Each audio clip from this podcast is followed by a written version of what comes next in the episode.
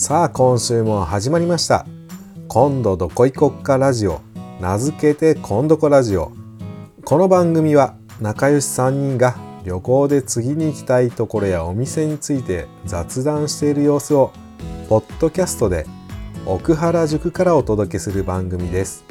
計画したところに実際に行ったり香川単独で散歩やお店の様子時々ゲストをお迎えしてお伝えしています。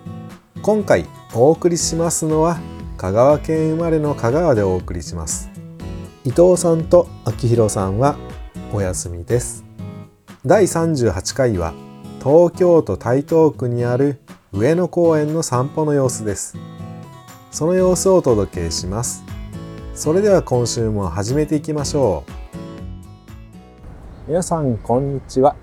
本日は上野公園。正式名称は上野恩賜公園ですね。そちらを今散歩でブラブラと来てます。で、どこからスタートかというと、えー、やっぱりここですよね。有名な西郷丼の、西郷丼の銅像前から、えっと、ちょっと奥の方に進んでこうかなと思うんですが、えっと、ここで一旦写真パチリですね。まあ、ここね、何遍も来てるんで、ほんと何遍も来てるんですけど、まあ、来ちゃいますね、なんとなくね。で、ここは東京都 JR 上野からもう目の前ですね。から来ることができます。皆さんご存知だと思います。で、ここからスタートで、まず西郷さんから、えっ、と、ちょっとずつ歩きながらいろいろ見ていきたいんですけども、ゆっくりと。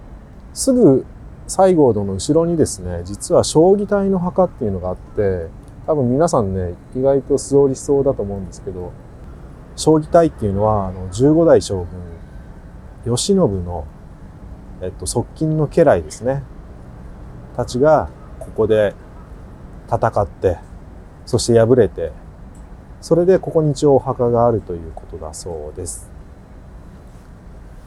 で今はどうやら南千住にお墓はね、埋葬されてるそうなんですが、一応こちらもお墓と書いているので、まあお墓として祀られてる感じですかね、きっと。そう、ここはね、すごく歴史もいろいろあって、もともと、えー、天海大僧正、天海大僧正ってあの、いろんな都市伝説がある明智光秀が実は天海大僧正になったんじゃないかというお話の方ですね。その方が、あの、上野のこの台地の上に寛永寺を開いたそうなんで、そこが今の上野公園のこの敷地という風になってる感じですかね。で、今日はお日柄もよく、天気いいですね。冬の一日ですけど、やっぱり今年は冬暖かいですね、かなり。あれなんだろう。なんか行ってるそばから、まあ、上野公園といえばあのお花見でね有名なんですけども今ねちょうど公園の中入ってったらこれなんだろう。花の色は桜っぽいけどまだ1月なんだけど。えー、なんだろうこれ。桜っぽいな。あちょっとこれすごいな。品種はね、書いてないんですけど、えー、こんな時期にもう？まさか？早咲き？早咲き桜なのかな？っていうのもあったりして、ちょっとブラブラと、ぐーっと簡単に散歩しながら一周したいなと思います。で、相変わらずやっぱり観光地っていうこともあるので、人すごいですね。すごいですね。まあ、桜のね、時期に比べればもう全然なんですけど、それでもね、本当にこんなに人がいるなんて。で、私がよく行くのは、えー、上野公園の中でも、どこというか、どこかというと、えー、っとですね、今、そう上野の森美術館の目の前に今歩いてきたので並んでますね。なんかやってるのかな。ちょっと目の前まで中は入んないんですけどちょっと行ってみようかな。目の前まで。すごい並んでる。すごい並んでなんだろう。やっぱね上野はね何がいいかって美術館とか博物館が集まってるからそれがねやっぱりいいんですよね。私なんか本当に地方出身なんでやっぱりこんだけ博物館とか美術館とか大きなのはなかなかねこれだけないんで。おどうやら。モネ。遺作の情景っていうのをどうやらやってるみたいですね。そりゃ並ぶでしょう。あめちゃめちゃ並んでるな。あ見たいけどちょっと今日は行けないけどもう終わるっぽいですねこれ。あだからこそ並んでるのかな？当日券のとこにすごい並んでますね。まあモネはちょっと入れなさそうなんで今日は諦めて、えー、公園なんかブラブラしたいと思います。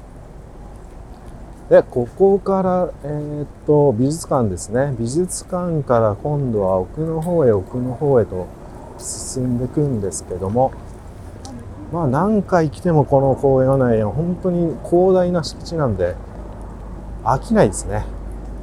本当に。本当に近くに欲しい。こんな広大な公園。野球のグラウンドがあったりとか。昔専門学校時代にねこの辺によくスケッチとか来てたんですけどね。まあ被写体はいっぱいあるので。東京文化会館の横を素通りしてその後ですね国立西洋美術館ですね。ここもねよく来るんですよね。やっぱり自分で絵画描くわけじゃないんですけど所蔵物がやっぱ素晴らしいですね、こちらも。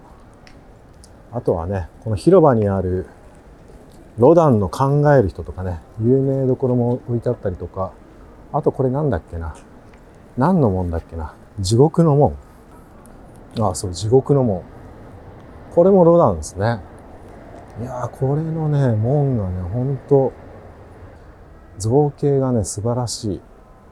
これはでもオリジナルうーんと、うーん、そこまで書いてないな。ブロンズ。これはね、やっぱね、あの、チケット買わずにも見られる、中に入らなくても見られる素晴らしいんですよ。この彫像。うん。ほんとね、門って書いてあるけど、取っ手はない。ですごい近くまで来ると、扉って普通平べったいんですけど、超絶立体ですね。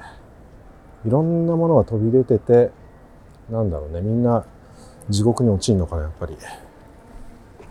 なんかタイトル違いでね、地獄の門じゃなくて天国の門って言われても、なんかそれっぽく見えちゃうんですけど、ちょっと詳しい説明は手元にないので、わからないですね。で、西洋美術館の方は、今日は何をやってるかというと、キュビスム展、美の革命って書いてますね。結構並んでますね。うんやっぱりね、こういうのがいっぱいあるから東京の美術館とかはね、いいんですよ。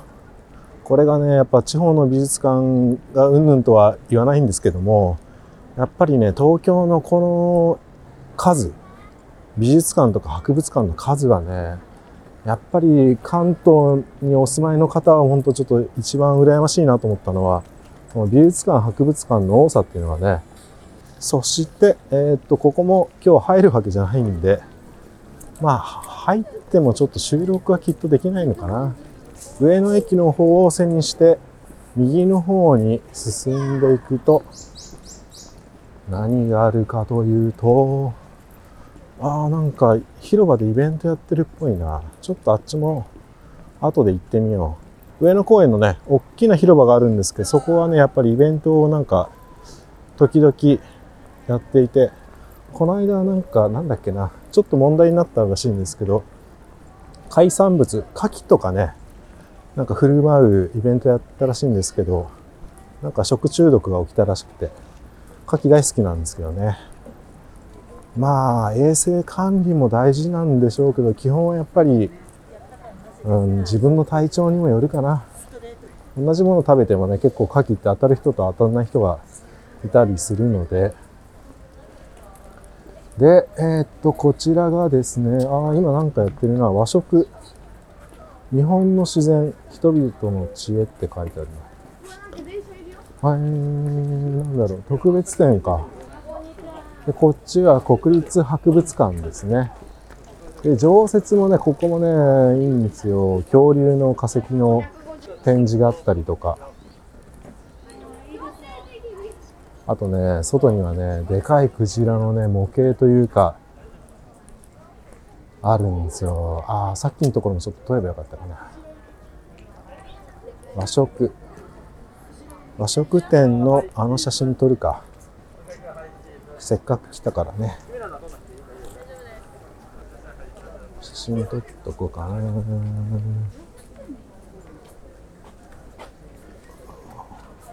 あ、かわいいな。うん、国立科学博物館もね、あのー、ゆっくり見ると、ほんと丸一日で終わるかな終わんないかな個人的には多分終わんない気がしますね。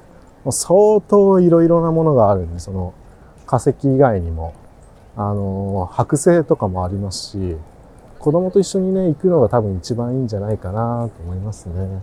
値段表は見てないので、実際にお確かめください。クジラいいっすね、やっぱね。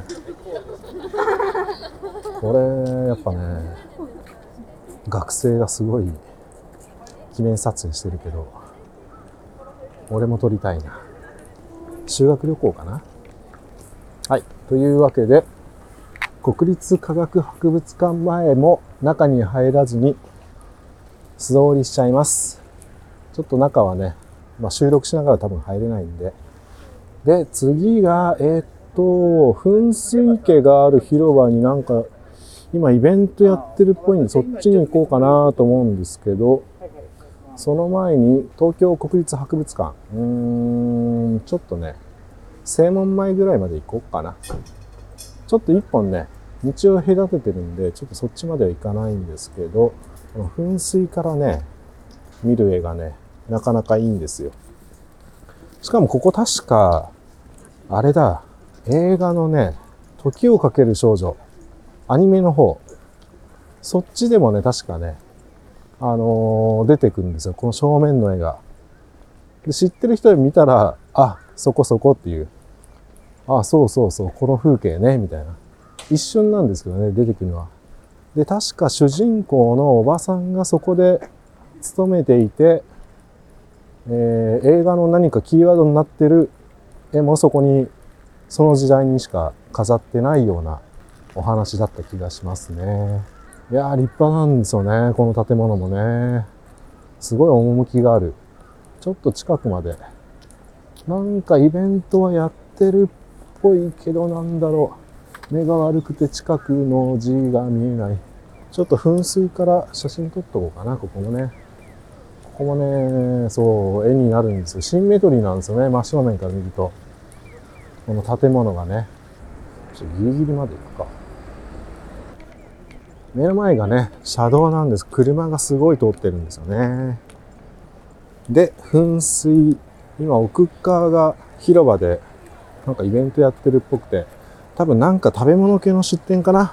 この間もね、ちょっと魚介系のイベントをやってるスペースなんですけど、なんだろう、ちょっと見てみようかな。多分食べ物屋さん系だと思うな、これ。いやー、天気いいなー。ほんと、冬とは思えないな、このポカポカ天気。今ちょうどね、お昼ぐらいなんですけど、なんでしょうね。かといって、東北とか結構雪が降ってるそうなので、太平洋側はね、ほんとポカポカなだけかもしれないですけど、なんか書いてあるね。おでん地酒フェスって書いてあるな。なるほどね。おでんと地酒ね。いいですね。おでんにプラス日本酒だったら最高でしょうでもやっぱり寒い方がいいな、おでんは。なんか食べるスペースもあるんですけど、おおちょっとあれだな、フェスの会場をメインイベントステージにちょっと行ってみようかな。なんか抽選会とかもやってますね。おでん地酒つったっていろいろね、場所あるだろうから、おでん地酒フェス DJ タイムスケジュールって書いてあるな。お、おでんだけじゃなくてくじ引き、輪投げ、射的って縁日がありますね、なんか。なかなかね、最近こういう縁日的なものって少ないからいいですね。あと牛タン串。あれ？おでんと言いつつ、でもね、それ以外もありますね。結構いろいろあるよ。わらび餅とか。あ岩手三陸牡蠣、あおここも牡蠣あるじゃん。牡蠣あるの大好きなんだよな生牡蠣大好きなんですよね。今のところ当たったことはないから、全然へっちゃらなんですけど。うん、ああ、おでん、おでんフェスと言いつつ結構いろいろありますね。けんちん汁とか。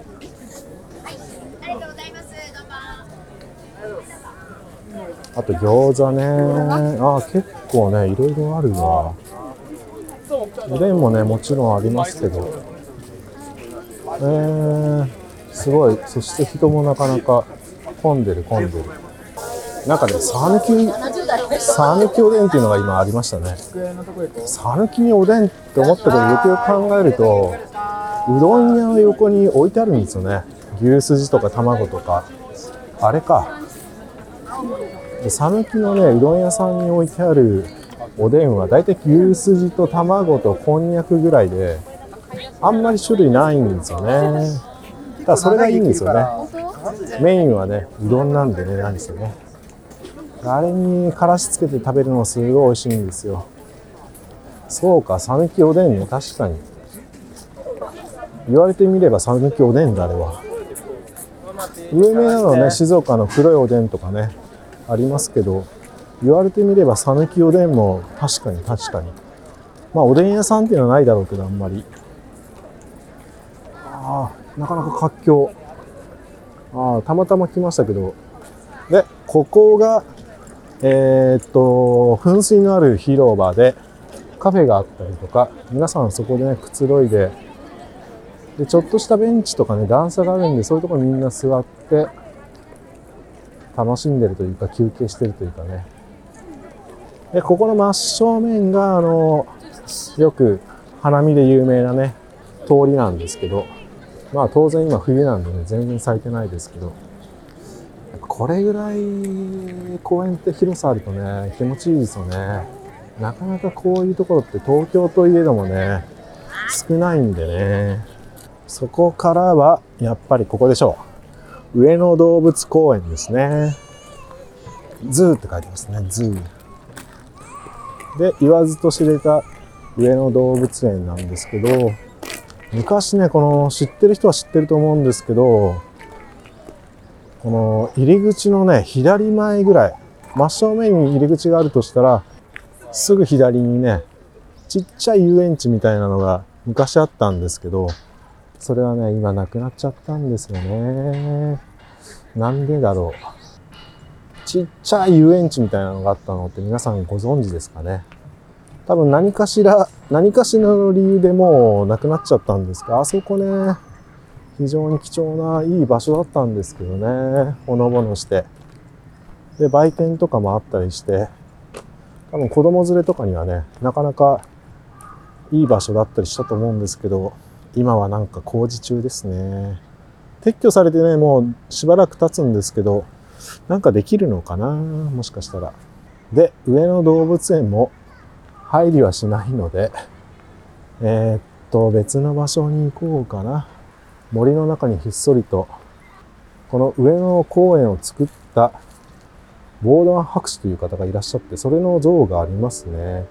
もともと寛永寺の境内だったんですけども、戦争で荒廃したのを機に公園化したと。恩賜公園100年を記念して博士の偉大な功績を称えて、こちらに像がありますね。立派。知らなかったなオランダ一等軍医の方だったんですね。100年だから明治時代かな？オランダ軍医だからきっと明治時代に明治政府の要請できっといろいろ教えてその時にこの公園を作ろうということになったんですかねきっと動物園のすぐ脇に団子屋さんがあるんですよねここもなんか昔よく来たな。なかなか趣のあるね。新ウグイス亭新しいウグイスの亭ですね。ここね結構お汁粉とかね置いてあるんでなかなかいいんですよ。ちょっとした休憩にね。でその目の前をちょっと通り過ぎつつ忍ばずの池の方に行ってみようかな。で、そのすぐ横には上野東照宮。そう、東照宮なんですよ。ないんですよね。ここはね、徳川家のゆかりのある場所なので、東照宮あるんですよ。もともとね、江戸城の鬼門にあたる位置にこれ作られてるので、上野公園って。なので、東照宮。本物の東照宮も確かそうですね。鬼門の方向にありますよね。なので、ここも東照宮と。立派ですね。灯籠とか本当立派。東照宮っていうだけはありますね、ここもね。ここもね、意外と、まあ知ってる人は知ってると思うんですけど、穴場。ちょっとね、奥まったところにあるので、動物園とか西郷さんとか見て、さあ帰ろうかっていう人が多いと思うんですけど、ここもね、立派な東照宮なので、ちょっとお参りしていきたいと思います。いやー、空は広いなやっぱり上野公園は。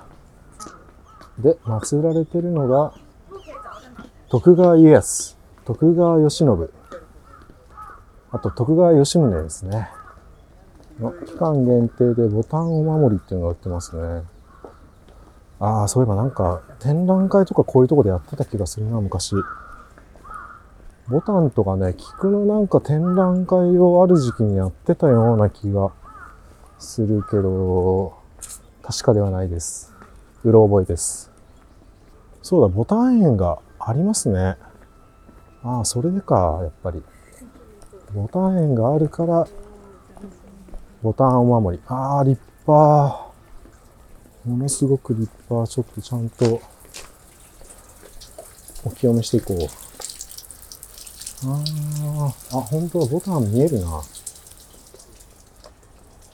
多分ね、有料スペースかもしれないんですけど、ありますね。外からもちょっとボタンが見えますよ。あ、大鈴。明治7年6月、石屋八右衛門って読むのかな？うーん、でかすごい、これ、鳴らす方法あるのかな？この鈴。大鈴。お参りしていこう。並んでますね。皆さんお参りに。いや、金色の扉やっぱり立派だな、東照宮。文化財って書いてますね、やっぱり。